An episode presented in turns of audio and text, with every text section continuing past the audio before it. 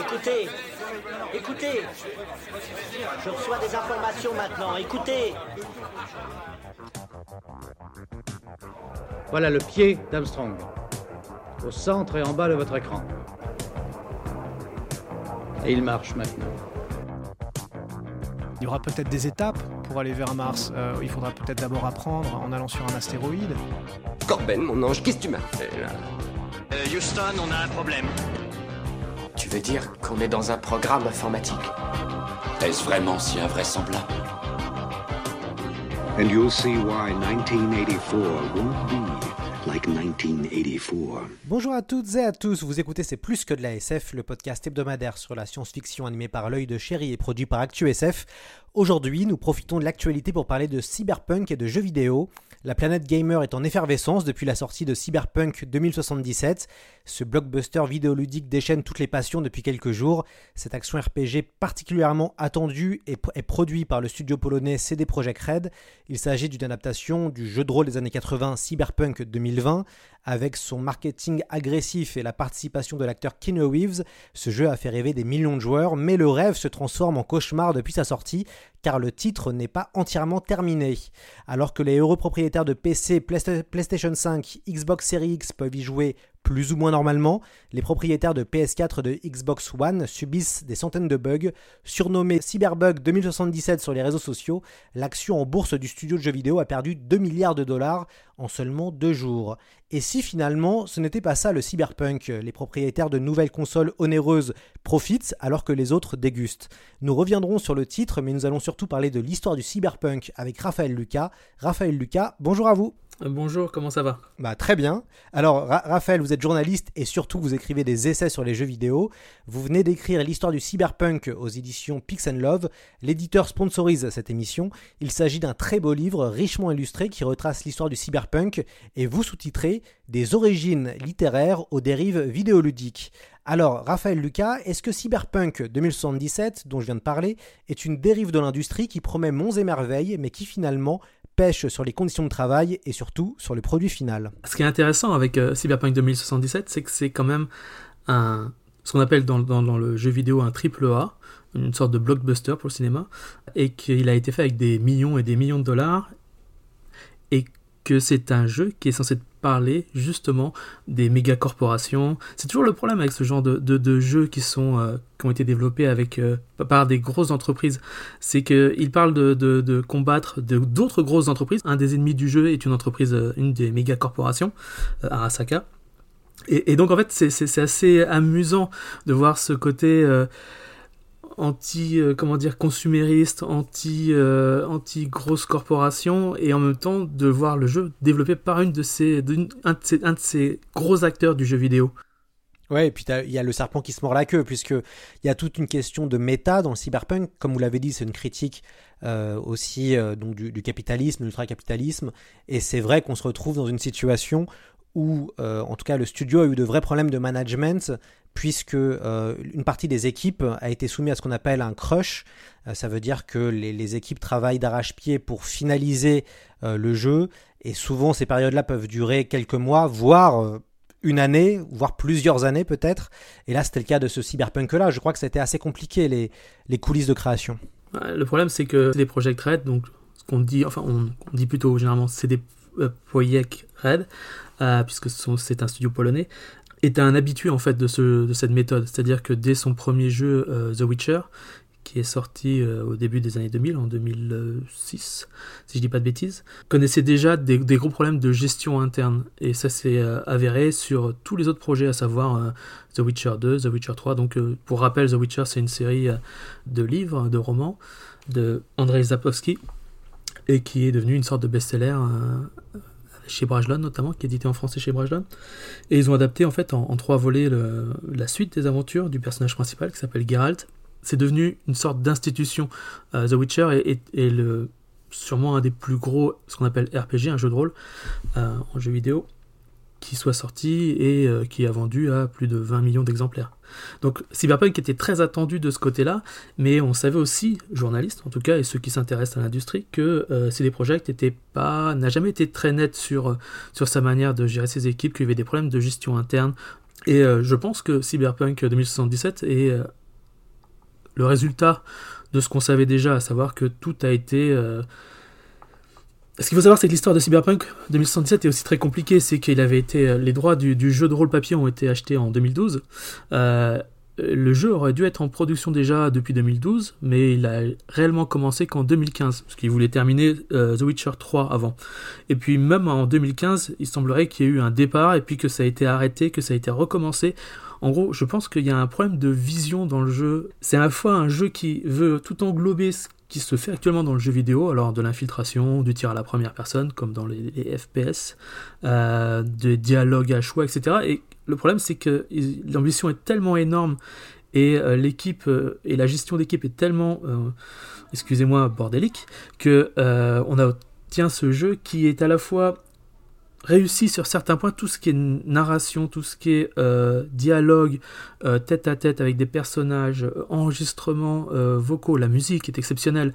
Esthétiquement, quand on regarde le jeu, au-delà des, problèmes techniques, sur un bon PC avec une bonne carte graphique, il est magnifique et tout le monde vous le dira. C'est juste qu'il y a un, problème, un vrai problème de savoir où placer les, les pions et quoi mettre en avant. Et il y a un manque de vision globale, j'ai l'impression, sur ce jeu. Tu sais comment on fait pour savoir ce qu'on vaut vraiment Putain C'est quand on est face à la mort, qu'on la regarde en face. Johnny Je m'occupe de toi.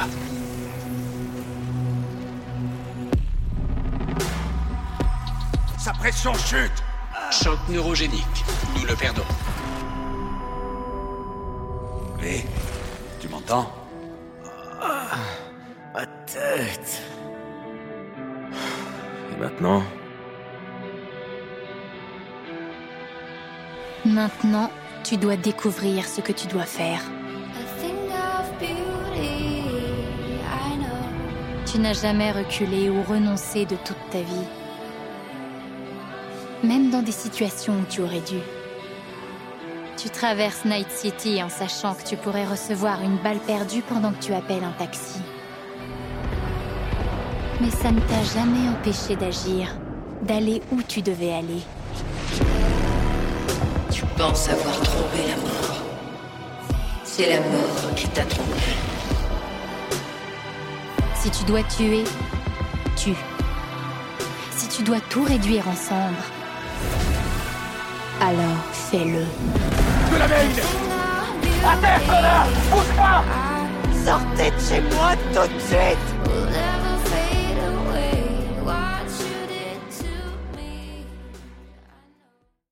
Alors c'était un extrait de Cyberpunk 2077, peut-être euh, les, amateurs de cinéma ont reconnu la voix française de Ken Reeves au début qui interprète le personnage de Johnny en référence à William Gibson et son Johnny mnémonique que Ken Reeves avait euh, incarné euh, au cinéma. Bah, justement Raphaël, je crois que vous avez commencé à, à jouer à Cyberpunk 2077, qu'est-ce que vous en pensez pour l'instant?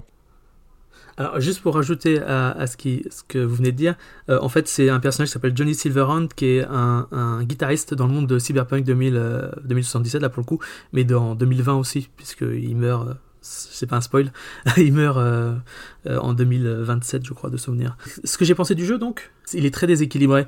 En fait, il y a une partie narrative, ce que je disais, narrative, dialogue. Ce que, ce que fait bien CD Projekt, ce, que, ce qu'a toujours bien fait CD Projekt, c'est tout le côté euh, dialogue et euh, donner une euh, comment dire une sensation, une, une humanité dans les dialogues. Alors qu'on parle évidemment de jeux vidéo, donc de polygones, etc. Ça même si c'est la motion capture, mais ils ont toujours réussi à amener des thèmes très très humains, très par exemple, dans The Witcher 3, il y avait une quête qui s'appelait la quête du Baron Rouge, où en fait on aidait un, un homme, euh, un tyran, sanglant, qui avait tué des tonnes et des tonnes de gens, alcoolique, très violent. Et on partait en fait à la, poursuite euh, de, sa- femme euh, pour essayer de la retrouver qui avait fui. Et c'était, il y avait un, portrait assez étonnant du personnage du Baron Rouge, puisqu'il était à la fois, on va dire, irrécupérable d'une certaine façon, et en même temps touchant euh, dans sa manière de, de- réagir face à la disparition, enfin, à, à la fuite de sa femme. Et on retrouve de ça un petit peu dans, dans, dans, Cyberpunk, et c'est là qui brille en fait le jeu, je trouve. C'est dans dès qu'il euh, dès qu'il touche à l'humain, dès qu'il touche à Cyberpunk 2077, c'est euh, un, un univers qui est euh, hyper sexualisé, euh, il y a des prostituées, il y a, un quartier, euh, quartier rouge, on va dire, entre guillemets. Euh, il y a des, euh, euh, des personnages qui sont augmentés pour, dans, dans- ce but-là, euh, qui rappellent certains ouvrages euh, qu'on connaît, notamment ceux de, de Dr. Adair de, Jeter. Euh, et c'est un univers qui est, qui est assez, comment dire, euh, on pourrait presque le trouver déshumanisé quelque part, ce qui est un peu la, la, la crainte, ce qui était la crainte des auteurs du, du mouvement cyberpunk hein, dans les années 80. Et en même temps, ils arrivent à, à amener par ces dialogues euh, beaucoup, beaucoup, beaucoup, d'humanité. On est, on est, euh, il y a du deuil, il y a beaucoup de séquences de deuil, il y a, euh, a une séquence de casse qui ne, qui déparerait pas dans un, dans un jeu d'action, mais qui réussit parce qu'on est dans le casse lui-même à, provoquer beaucoup de, de- d'émotions, surtout par ce qui suit, ce qui s'ensuit. Donc de ce côté-là, le jeu est réussi à mon sens. Par contre, là où il pêche, c'est, euh, on l'a dit tout à l'heure, la technique hein, sur PS4 notamment, et surtout ce qui est console, euh, console de jeu d'ailleurs même, euh, parce que le jeu n'est pas terminé, il est très buggé, il y a plein de problèmes d'apparition instantanée de, personnages, de voitures, il y a très peu de gens dans les rues, notamment sur, sur les vieilles consoles. On a l'impression d'une Night City qui est à moitié déserte. C'est ça, c'est perturbant, parce qu'on s'attend quand même à plutôt une sorte de, de ruche, entre guillemets, euh, avec beaucoup de gens euh, qui se promènent, beaucoup de voitures, beaucoup de circulation, surtout qu'on a été habitué à ça dans de nombreux jeux euh, en monde ouvert, ainsi qu'on les appelle. Tout ce qui est mécanique aussi de tir et d'infiltration, ça marche pas bien, c'est mal équilibré, c'est des systèmes qui sont pas bien intégrés et en fait on a vraiment presque deux jeux qui cohabitent. On a ce jeu qui est un peu mal fini pour tout ce qui est mécanique de jeu réel et, comment dire immersion dans le monde par, par, par le par l'ergonomie, par la prise en main, et de l'autre côté tout ce qui est euh, dialogue, qui là est euh, du niveau de ce à quoi le studio nous a habitués, à savoir euh, on touche à l'exceptionnel ou en tout cas à quelque chose de proche de la perfection dans, ce qu'on attend dans le jeu vidéo en tout cas. Alors on va revenir à, votre ouvrage. Toute la première partie s'intéresse au genre littéraire, du, du genre cyberpunk. Est-ce que vous pouvez revenir sur le début euh, de ce genre Souvent on croit, on pense que ça a commencé avec Neuromancien. On a fait un épisode dessus, mais ce serait peut-être un peu trop s'avancer. Bah, En fait, c'est le cyberpunk, c'est un mélange. C'est, c'est, euh, il y a du Kadik. euh, Gibson lui-même dit qu'il, s'inspire beaucoup de Burroughs et de Pynchon. Il y a tout le polar aussi de de, Emmett, qui a écrit Le Faucon Maltais. Il y a tout ça qui se, mélange, et il y a aussi tout ce qu'apporte le cinéma à ce moment-là, à savoir euh, il y a Tron et le jeu vidéo et l'informatique. C'est très bien que Gibson, il a, eu la vision, on va dire, de neuromancien et de, son univers, euh, grâce à une pub pour l'Apple II, et grâce à un, détour par une galerie de salles d'arcade, donc de jeux vidéo, des années 80, où il voit quelqu'un penché sur l'écran, et il imagine euh, tout de suite que cette personne, enfin, il se dit que cette personne voudrait rentrer dans l'écran, voudrait être part de l'écran et du monde qu'il y a derrière. Tout ça se mélange et ça crée cette vision qu'il a et qui a, amené, je pense, le cyberpunk. Après, peut-être des spécialistes pourraient euh, euh, ajouter sûrement des détails. Il y a aussi la jetée de, Chris Marker. Il y, a, plein de choses en fait qui viennent se, mélanger chez Gibson. Et il y a aussi des auteurs qui ont commencé à faire avant hein, un petit peu du, cyberpunk ou quelque chose qui, s'en approche, ou des, pré-cyberpunk, euh, comme par exemple, je pense à, KW Jeter donc on- on- dont je parlais tout à l'heure, qui avec Dr. Adair, euh, qui malheureusement n'est pas sorti avant euh, Neuromancien, mais juste après, aurait pu être un des fondateurs du genre, même s'il proposait une vision très pessimiste, très euh, misogyne euh, et très adolescente, parce que le, le Jeter était à l'époque devait, sortir de ou rentrer dans, à l'université, je sais plus. Euh, donc euh, le manuscrit avait été donné, en 72 de souvenir à Philippe Cadic et qu'il avait trouvé génial. C'est un ensemble de choses qui se mélangent et je pense qu'il y a ce qui est intéressant dans le cyberpunk, c'est que ce n'est pas on le voit souvent par le prisme de neuromancien comme un déclencheur en fait. On sait très bien qu'il y a des nouvelles qui sont sorties avant, qui ont commencé à amener, et Neuromancien a été le, point culminant qui a permis à, tous les auteurs du genre de, sortir de, leur, euh, pas de l'anonymat, mais en tout cas de, leur, euh, euh, de cette non-existence dans le milieu éditorial, de la littérature science-fiction. On a ce, mélange qui va pousser tout le monde vers l'avant et le jeu vidéo va s'en saisir assez rapidement en fait. Et d'ailleurs, il le voit hein, le jeu vidéo. Tous les développeurs de jeux vidéo ont commencé dès 82-83 à sentir qu'il y a quelque chose autour euh, d'un futur ou de euh, ce que peut apporter la machine, cette relation avec la machine. Il y a aussi des précurseurs. Euh, je pense notamment au créateur d'un qui n'est pas un jeu d'ailleurs, hein. c'est un programme euh, psychanalytique euh, pour euh, essayer de comprendre le patient, qui est le joueur, entre guillemets, ou du moins la personne qui est derrière l'écran, qui s'appelle Elisa et qui a été repris de nombreuses fois. C'est un personnage qui revient souvent dans de nombreux jeux, dans Deus Ex ou encore dernièrement dans un autre jeu d'aventure. Elisa, c'est une IA on va dire débutante, une, IA, euh, une des premières IA, mais qui en fait est une fausse IA, c'est un faux semblant euh, qui repère juste les mots clés dans ce que vous tapez, parce qu'à l'époque en 64-65 de souvenir, il faut tout taper à, à, clavier pour pouvoir jouer, et donc euh, le, patient tape dit bonjour Elisa, et Elisa va dire bonjour, elle va vous demander ce que vous avez, et elle va ensuite tirer parti de certains mots et euh, repartir sur de nouvelles questions.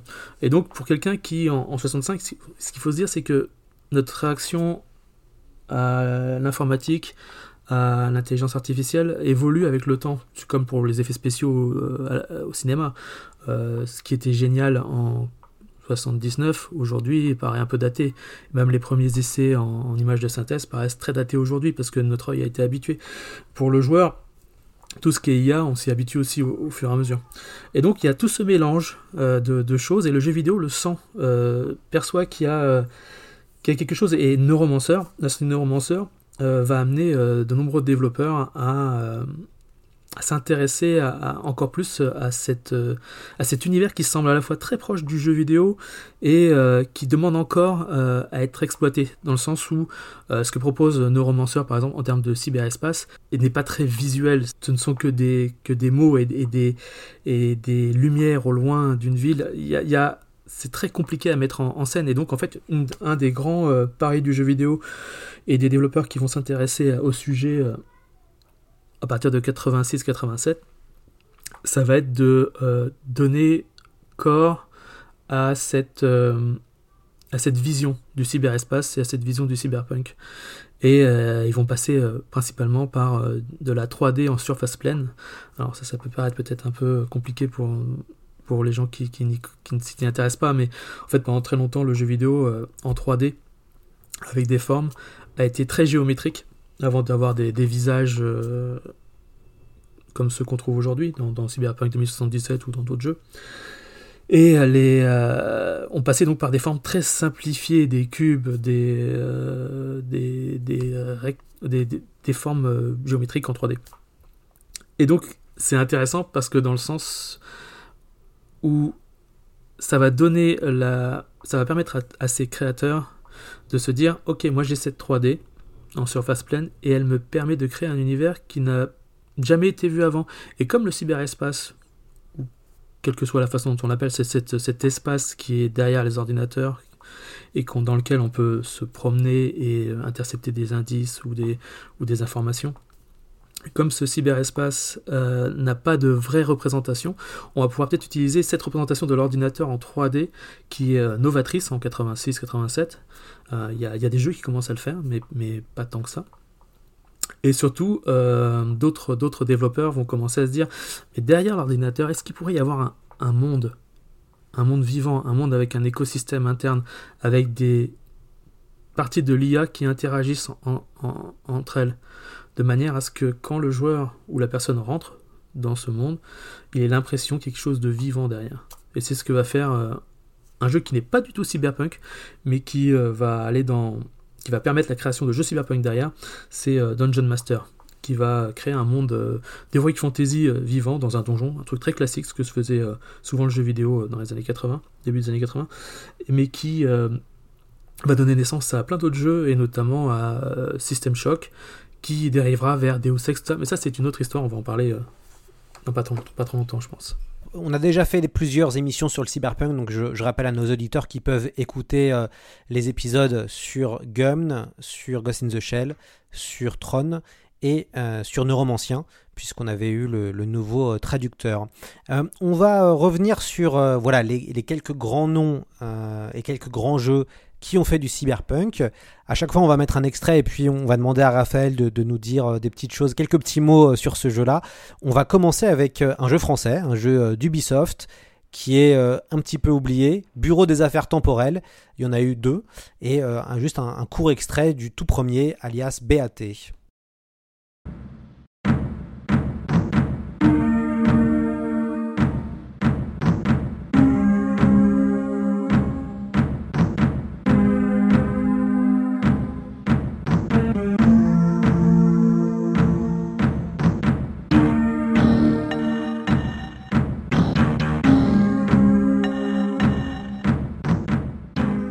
Alors, c'était euh, l'extrait du générique d'ouverture du, jeu.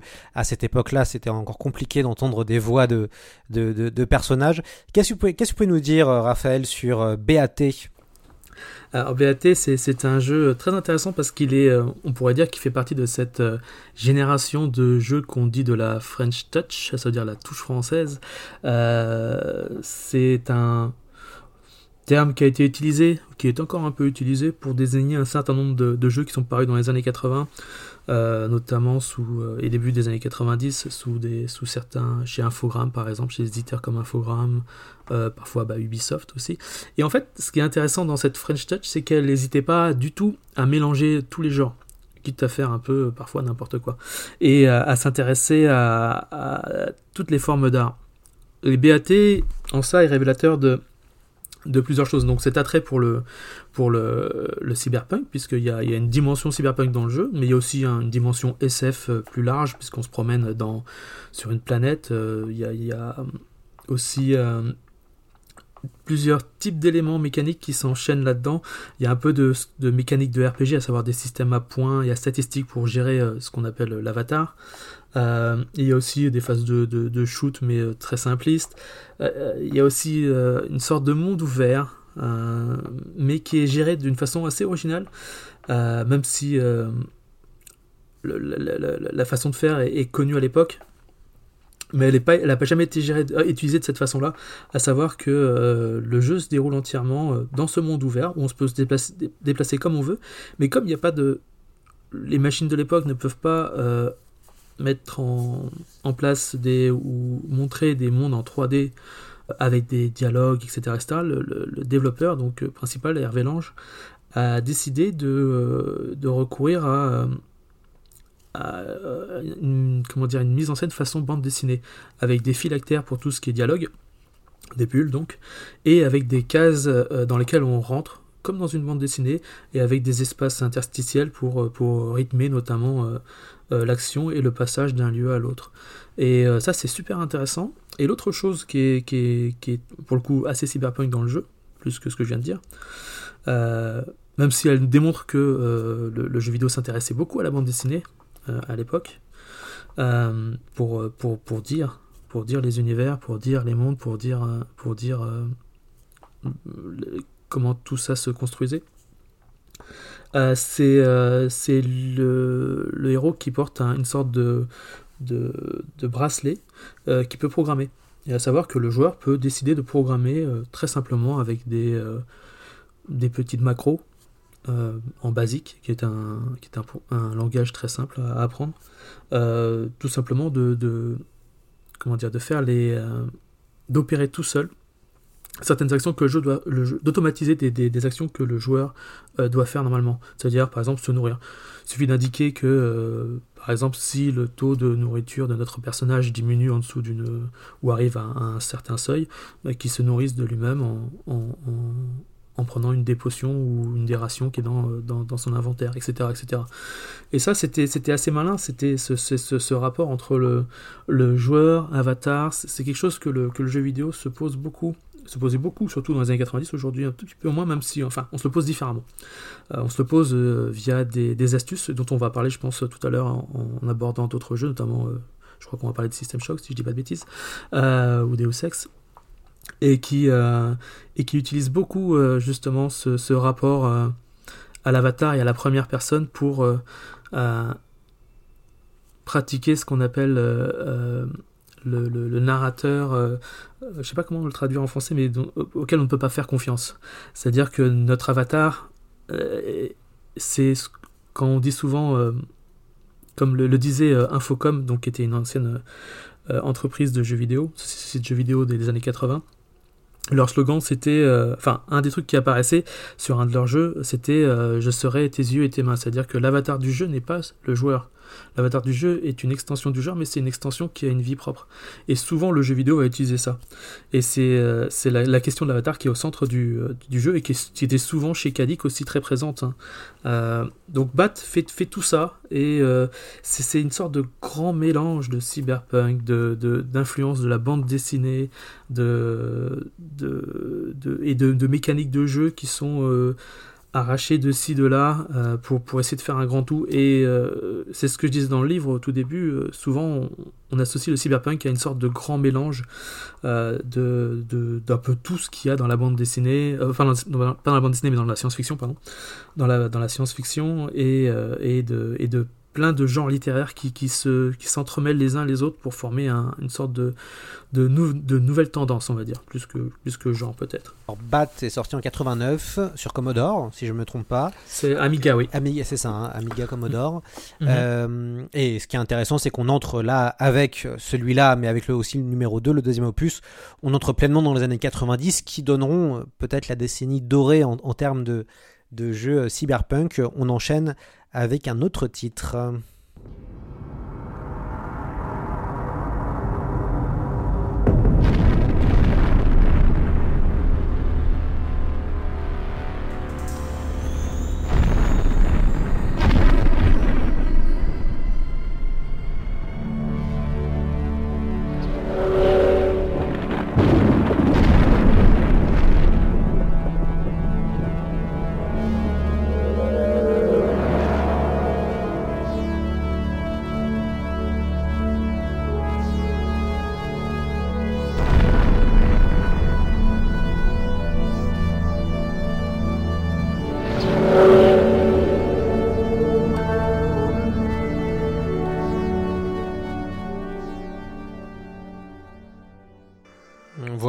Fans euh, de, cinéma ont sûrement reconnu euh, euh, un air connu de Blade Runner, le film de, Ridley Scott. il y a eu un jeu vidéo, un jeu vidéo considéré comme culte, qui est sorti en, 1997. Il a été réalisé par Westwood Studio. Alors ceux qui ont acheté le MOOC Dune, normalement devraient connaître Westwood Studio, puisque ce sont eux qui ont réalisé euh, Dune 2 euh, Battle, euh, Battle for Arrakis.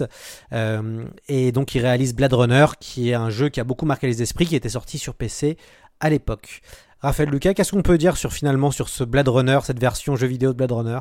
En fait, il y a eu une autre version de Blade Runner euh, au début des années 80, mais très anecdotique, euh, qui était une sorte de jeu d'arcade où il fallait euh, capturer, je sais même plus comment ils les appelaient à l'époque, mais un des, un des, ah, comment on appelle ça déjà? Un répliquant.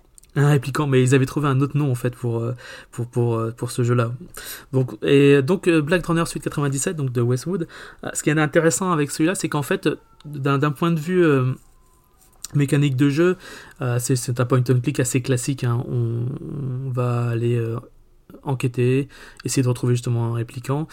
Mais l'originalité dite, en plus d'être euh, très proche visuellement de film, qui ce film qui a fait dire à, William Gibson qu'il avait sans doute intérêt à, réécrire un tout petit peu son livre avant de, de le sortir, Neuromancien, c'est que en tout début de jeu, lorsque vous, lorsque vous lancez la partie, euh, il, y a un choix aléatoire qui va décider, et qui, est, inconnu donc du, joueur, qui va être le vrai répliquant. Donc il y a une sorte de... Euh, pas j'allais dire whodunit, mais c'est pas vraiment ça, mais euh, plus, plus de... d'imprécision de, de, quand le joueur rentre dans le jeu, il ne sait pas qui va être le répliquant. Et donc en fait, il va falloir trouver les indices euh, pour ça. C'est une mécanique de jeu qui existe depuis, euh, depuis très longtemps de savoir euh, qui a fait le meurtre, etc. ou qui, qui est vraiment le répliquant, ou qui est... Même si on l'a vu dans des, dans des films après, mais il y a des, des, jeux qui dès 82 commencent à, à, faire ça. je crois que c'est Murder on the Zidder si mes souvenirs sont bons. Donc en, soi, il n'est pas si original, mais il a marqué parce que dans le jeu vidéo, on a tendance à oublier euh, les idées ou les concepts qui ont déjà été euh, utilisés, mais 20 ans avant. ou 15 ans avant. Il y a une sorte de d'amnésie euh, tous les 5-6 ans où on oublie un peu que tel jeu a fait quelque chose, surtout s'il n'a pas bien marché ou s'il est euh, plus ou moins connu ou sur des machines qui n'ont pas marché ou qui, ont été oubliées pour, beaucoup de gens. Mais ce qui est important en fait dans, dans Blade Runner, c'est donc à ce côté euh, du joueur qui enquête, qui ne sait pas, et puis surtout il y a, toute cette esthétique qui est vraiment très très très très proche du, film et, euh, qui fait que pour beaucoup de joueurs de, de 97, euh, de, de, joueurs de point and click et de jeux d'aventure, ça reste euh, un des, euh, un des grands moments ou une des grandes œuvres de, de, de, ce, cette époque. Et ce d'autant plus que. euh, Et le, jeu va être d'autant plus. ce qu'on dit est d'autant plus d'actualité que, que le jeu est en train d'être de souvenir remaké. Alors j'ai pas de date de sortie, je crois pas qu'il y en ait une qui ait été donnée, mais il y a une équipe qui travaille pour le rendre plus agréable à l'œil et plus jouable vraiment aujourd'hui.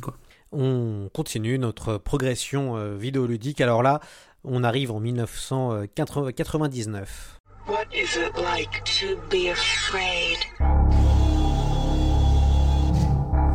Can somebody let me out? Rachel, kids, I'm sorry.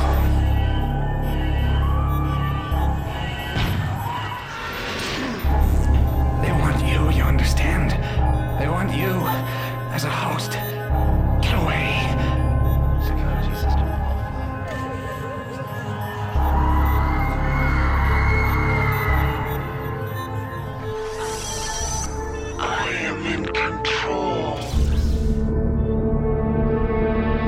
Alors, c'était System Shock 2, un jeu euh, très culte qui a beaucoup marqué euh, les esprits. Il y avait le premier qui avait déjà marqué les esprits, mais le deuxième a été encore plus euh, apprécié.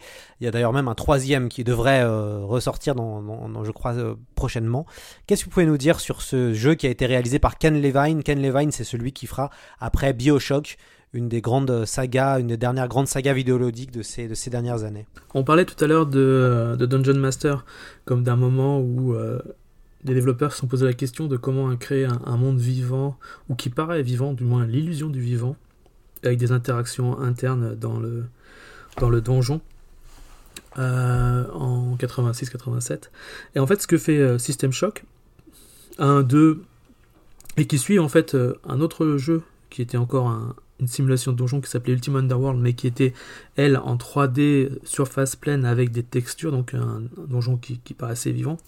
C'est de, c'est de, ce qui ce qui est d'intéressant dans System Shock, donc c'est que on est dans un huis clos et qui euh, utilise euh, la possibilité, qui permet aux joueurs d'utiliser, dans le 2 principalement, euh, des, des pouvoirs psy, à savoir de pouvoir déplacer des objets à distance. Il y a aussi un cyberspace qui ressemble dans le 1 beaucoup à ce que justement faisaient les développeurs dans les années 80 avec leur 3D euh, surface pleine euh, euh, assez limitée.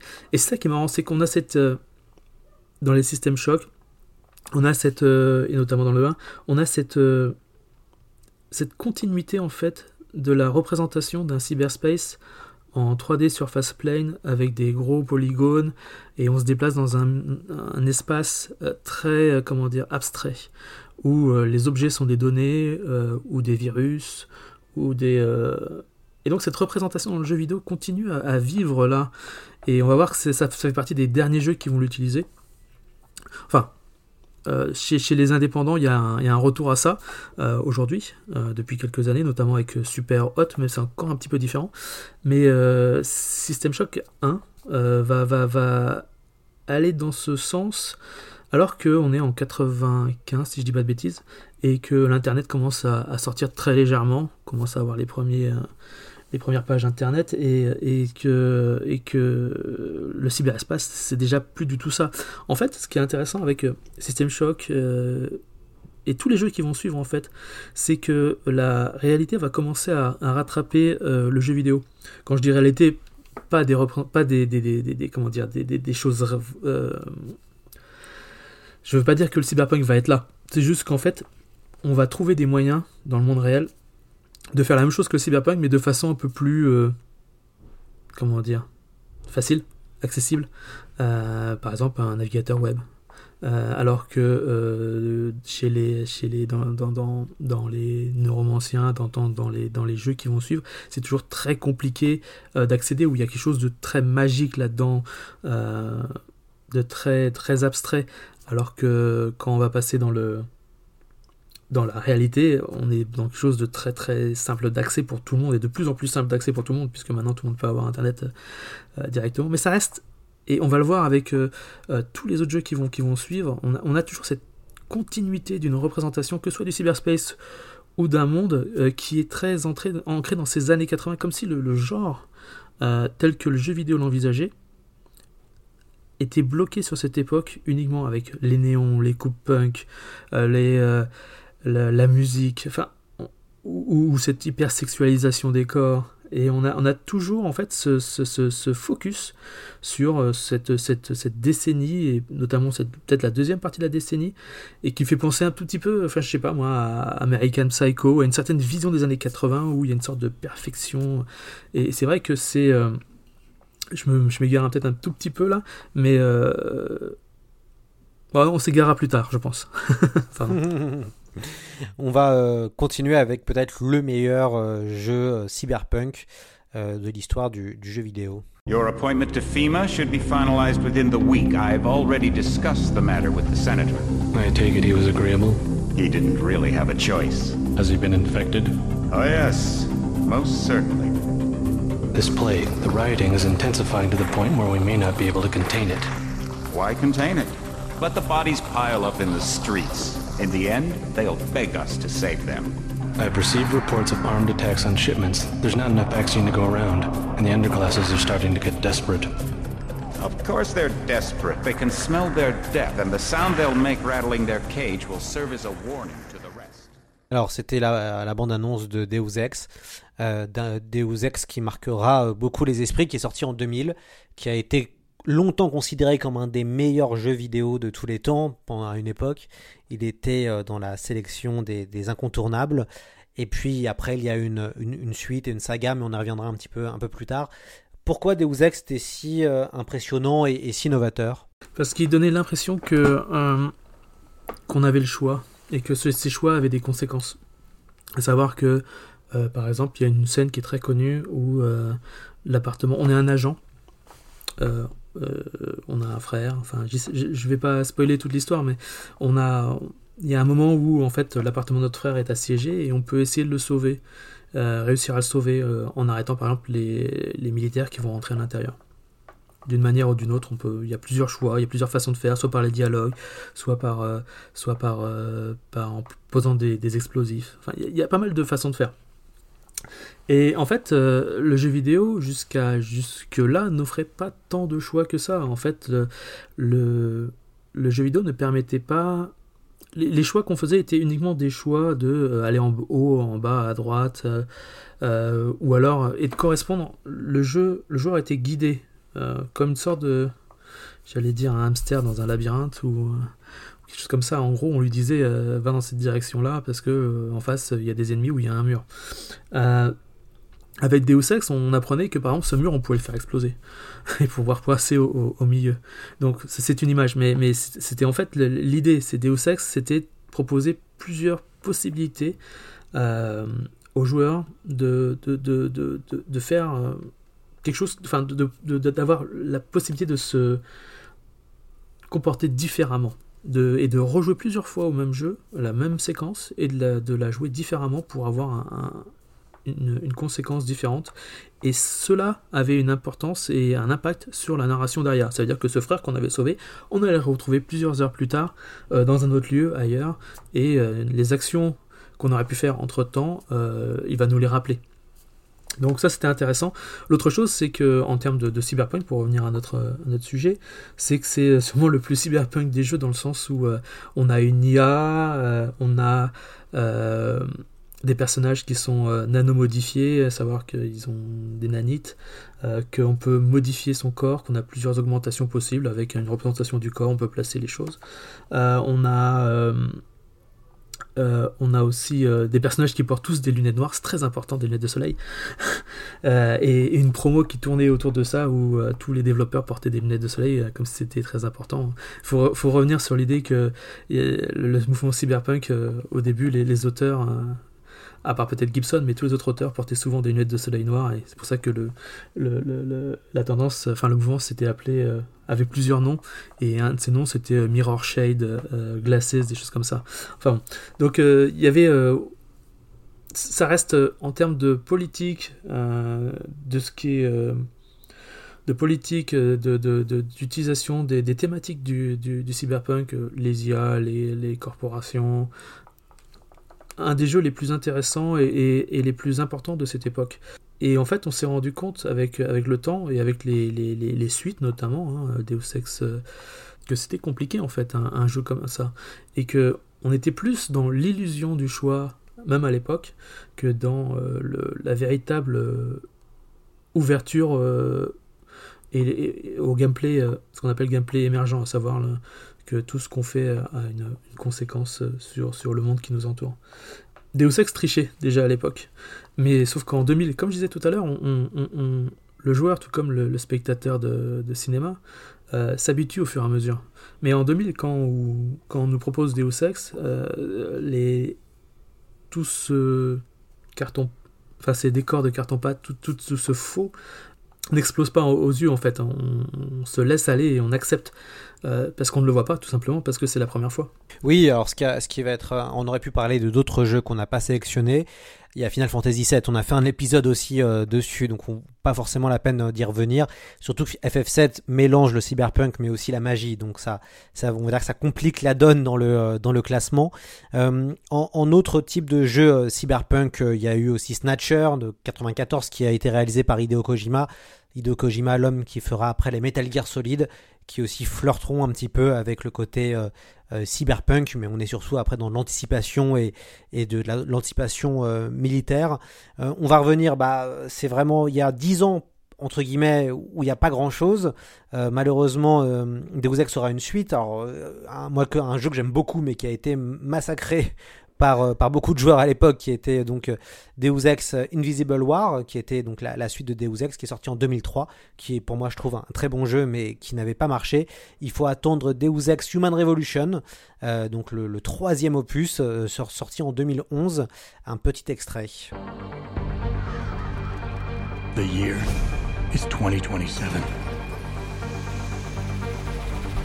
It's a time of great innovation. And technological advancement.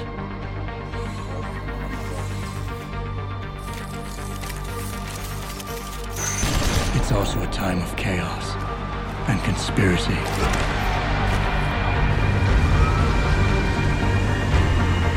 I don't even know whose side I'm on. Breaking news.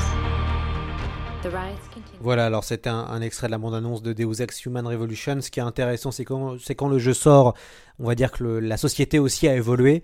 Euh, les, les GAFAM sont devenus omniprésents et euh, font beaucoup plus écho à l'actualité. Ce qui est intéressant, c'est que Deus Ex Human Revolution va relancer euh, la machine cyberpunk dans les jeux vidéo. Machine qui peut-être se terminera avec Cyberpunk 2077, puisque finalement on aura presque une décennie euh, de jeux cyberpunk qui reviendront euh, ponctuellement. Qu'est-ce qu'on peut dire sur ce, Human Revolution qui reste, je pense, euh, comme un, des préférés des joueurs? Alors, préféré des joueurs, je ne sais pas. En tout cas, il a proposé une version, on va dire, moderne, contemporaine, de ce que pourrait être un jeu cyberpunk triple A gros moyens, à gros budget. Euh, dans le sens où euh, il refait en fait tout ce que faisait euh, euh, Deus Ex, mais en plus voyant. Ça veut dire que tout, ce- que tout ce qu'il essaye de faire, on, l'a déjà vu en fait dans Deus Ex et, sa suite. Et il tente d'amener. c'est une préquelle, donc ça se passe un tout petit peu avant. Et, euh, et les améliorations, sont, les augmentations sont, euh, sont physiques et pas nanites. Euh, c'est pas de la nanotechnologie, on est encore dans la technologie un peu, un peu visible avec des bras cybernétiques, des choses comme ça. Donc on est dans un cyberpunk un peu plus classique, on va dire, hein, dans la représentation. même s'il y a des choix visuels, notamment ce, ce filtre or jaune qui donne une couleur très différente au jeu, comparé notamment à, Deus Ex qui lui était plus bleu, plus froid dans, les tonalités, froid et gris d'ailleurs, enfin bleu et gris. Et, ce qui est intéressant, c'est que c'est un, c'est un jeu qui cherche vraiment à, marcher dans les pas du premier, de l'original. Euh, je sais que pour avoir discuté avec les développeurs et avoir été dans le studio à l'époque du développement et, euh, des premières previews, et de les avoir vus ensuite euh, plusieurs fois d'ailleurs, que c'est un. Ils ont, ils ont fait venir notamment Warren Spector, qui est le, qui est le créateur des Deus Ex, principal créateur des Deus Ex, même si sa paternité sur, sur le jeu est peut-être questionnée, puisqu'en fait il a surtout été producteur et il a surtout géré mal gérer des équipes euh, qui se sont plus ou moins affrontées sur le premier Deus Ex. Enfin bon, c'est une autre histoire. Euh, là, c'était euh, vraiment d'essayer de, faire la même chose, mais avec des mécaniques d'aujourd'hui, notamment un passage de la première, donc de cette vue FPS de la première personne à, la troisième personne, avec cette caméra qui, qui sort en fait de la tête du personnage pour le représenter, et notamment sur tout ce qui est euh, lors des, passages euh, où on est caché derrière un mur ou pour tirer sous couverture. Et donc, euh, le... je sais pas s'il apporte tant de choses que ça, ce, jeu, à part ce côté ségrégation en fait des, augmentés, qui va être encore plus prononcé dans, la suite. Mais c'est un jeu qui, qui, ne, qui ne propose finalement pas tant de choses de neuf, ah, parce qu'il reste aussi enfermé dans certaines conventions du genre, mais qui, euh, qui réussissent qui, enfin à, refaire Deus Ex avec les goûts du moment. Alors la, question qui se pose euh, après euh, Deus Ex Human Revolution, c'est est-ce que finalement le cyberpunk n'est pas mort? C'est une question qui revient souvent et, même hein, pour beaucoup d'auteurs de cyberpunk d'origine, le cyberpunk est devenu une marque galvaudée, on fait de l'argent dessus et euh, finalement euh, qu'on voit des, titres comme Remember, Me, qui est un mot que j'avais beaucoup apprécié, un jeu vidéo français, ou à un différent niveau euh, Cyberpunk 2077, on se demande si finalement le cyberpunk n'est-il pas n'était pas devenu un genre marketing. Bah, c'est la question qui se pose et euh, Gibson, je crois que dès 90 euh, ou 91 le disait déjà, à savoir que le cyberpunk pour lui était mort. Euh, pour beaucoup d'universitaires qui étudient le sujet, c'est aussi le cas. Le cyberpunk, le vrai cyberpunk, celui d'origine, qui était une sorte de cri contre les événements qui se passaient, contre la technologie envahissante, contre les possibilités de cette technologie pour pour entraver l'homme, pour diminuer son humanité, etc., etc. Enfin, toutes les thématiques usuelles du, cyberpunk, si tout ça n'avait pas déjà été, en fait, tout n'avait pas été déjà dit, tout simplement, euh, du moins via la littérature. Après, il est vrai qu'il euh, y a eu ce retour du cyberpunk, d'une sorte de néo-cyberpunk avec Matrix, dont on n'a pas parlé, mais il y a eu des jeux Matrix hein, d'ailleurs, étaient très mauvais tous, enfin à mon avis, enfin de, mon avis en tout cas, et du, de l'avis de la presse et je crois des joueurs aussi. Donc euh, euh, Matrix a, redonné un, intérêt pour le cyberpunk à des gens qui euh, ne s'y seraient pas intéressés avant, puisque c'était un, film très visuel avec beaucoup d'effets spéciaux novateurs, entre guillemets, pour l'époque, du moins qui n'avait pas été vu par le grand public. mais ce qui est intéressant, c'est que le cyberpunk, en fait, dans le jeu vidéo, pour revenir à notre sujet, il y a eu, on va dire, trois grosse phase, on va dire. Euh, celle des années 80 qui s'est arrêtée, je pense, en 92 à peu près. Puis après, un retour avec euh, System Shock par la petite porte, euh, puis Deus Ex. Et puis derrière, bah, Deus Ex Human Revolution. Et depuis, on a des tonnes et des tonnes de jeux cyberpunk, notamment dans le, du côté indé, mais qui ont l'intelligence de ne prendre qu'une partie du cyberpunk et d'en faire quelque chose d'un peu original. Par exemple, je pense à des à des jeux, comme je disais tout à l'heure, à Superhot, qui a, toute une méta autour de, du hacking, etc. Et qui en fait, dans la pratique, se joue euh, comme dans une sorte de FPS, mais très simplifié, mais avec une mécanique de... Euh, ça va être très dur à expliquer, mais avec une mécanique de euh, si je ne bouge pas d'un centimètre, en fait, le monde est, en pause. et dès que je fais un mouvement, en fait, le monde se déplace. C'est une sorte de, récupération de ce que fait Matrix sur ce, cette séquence où en fait où il y a Keanu Reeves qui se met à plat avec la balle qui passe juste à côté de lui, mais avec une gestion du temps qui est faite par le joueur. C'est un peu compliqué à, comprendre, je pense, tant qu'on n'y a pas joué, mais une fois qu'on est dedans et qu'on l'a lancé, euh, ça devient, ça devient simple. Il y a d'autres euh, jeux comme Quadrilateral Cowboy, qui est une sorte de jeu de hacking très malin, fait avec très peu de, moyens, mais qui marche super bien. Il y a plein d'autres jeux de hacking comme ça où en fait on rentre des codes, on, on rentre des macros pour aller récupérer des dossiers qui sont interdits avec un virus. On joue le hacker en fait. Mais ce sont des jeux qui, sont, qui ont une audience très, très limitée, on va dire, ou assez limitée, parce que justement, ils ont. Euh, leur interface graphique, c'est une interface de PC avec euh, euh, parfois même de vieux PC monochrome volontairement pour reprendre cette, esthétique des années 80 de, de, de qui était peut-être proche de ce que pouvait penser ou voir, visionner Gibson à l'époque. Et donc on a une grosse phase, cette troisième grosse phase là qui, est arrivée là depuis Deus Ex Human Revolution, où, il y a beaucoup eu beaucoup de jeux cyberpunk, mais qui étonnamment, mis à part quelques-uns, restent enfermés toujours dans cette cette esthétique années 80, comme si en fait le, genre ou la tendance, je ne sais pas si c'est vraiment un genre, hein, ça c'est pas moi qui pas moi de le dire, était resté coincé dans cette période, comme je disais tout à l'heure, hein, des années 80, avec euh, ces néons, avec euh, avec les premières représentations en fait du genre, les premières, euh, les premières couvertures de, livres cyberpunk et notamment le, fameux jeu de rôle papier cyberpunk qui a donné comment dire, naissance à Cyberpunk 2077, le, le, jeu vidéo qui sort, euh, qui vient de sortir. Et donc en fait, on a ce, ce cet, étrange genre ou tendance qui ne fait que rabâcher tout le temps la même chose. Alors, est-ce que le cyberpunk est mort? Est-ce que c'est, les questions qu'il pose sont n'ont plus lieu d'être? Euh, Non, en soi, euh, aujourd'hui, on le voit hein, avec des prothèses artificielles pour les corps qui sont de plus en plus euh, présentes ou efficaces chez les sportifs notamment, euh, avec euh, le développement de la réalité virtuelle qui commence vraiment à être très présente et avec Facebook qui rachète à plusieurs milliards de dollars la, société Oculus. On peut se poser la question de qu'est-ce que va en faire Facebook derrière? Est-ce qu'ils vont en faire un réseau social? De, pardon, pas Facebook mais de la réalité virtuelle il y a tout ça qui se, qui se mélange et on peut se dire oui en fait le cyberpunk est, très contemporain dans, dans, ces, dans ces questionnements peut-être plus aujourd'hui même qu'à l'époque puisqu'à l'époque c'était une, une peur de, de, tout ça mais néanmoins malgré ça il y a toujours cette esthétique qui fait qu'il le rend complètement euh, euh, séparé de notre monde et séparé de nos, de, nos, de, nos vies, de notre réalité. On est sur, sur une sorte de fantaisie. Euh, je crois que Chris Batman, qui est, philosophe et, game designer, disait que qu'il y avait une sorte de fantasme du corps augmenté euh, chez beaucoup de, joueurs notamment, euh, ou du transhumanisme aussi, hein, bien sûr. Et donc en fait on est sur cette question-là de euh, est-ce que cyberpunk est mort? Bah, en, soi il est vivant pour l'instant, il est très vivant du moins dans le jeu vidéo. Je crois que dans, le, dans la littérature il me semble qu'il est beaucoup moins présent, il a été remplacé par d'autres tendances, le biopunk, etc. etc. Mais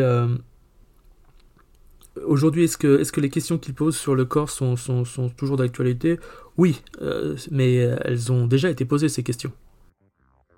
Ce sera le, le mot de la fin. Merci beaucoup, euh, Raphaël Lucas, d'être venu dans C'est plus que de la SF. On recommande évidemment votre livre, L'histoire du cyberpunk aux éditions Pix and Love. Euh, c'est un très très beau cadeau de Noël. Il est assez richement illustré. La couverture est absolument splendide. Et euh, votre, livre donne énormément de détails sur le, genre du cyberpunk. Donc euh, vraiment, on recommande. Il coûte 29,90€. Eh bien, on vous remercie, Raphaël, et puis on espère vous revoir dans C'est plus que de la SF. Merci, au revoir.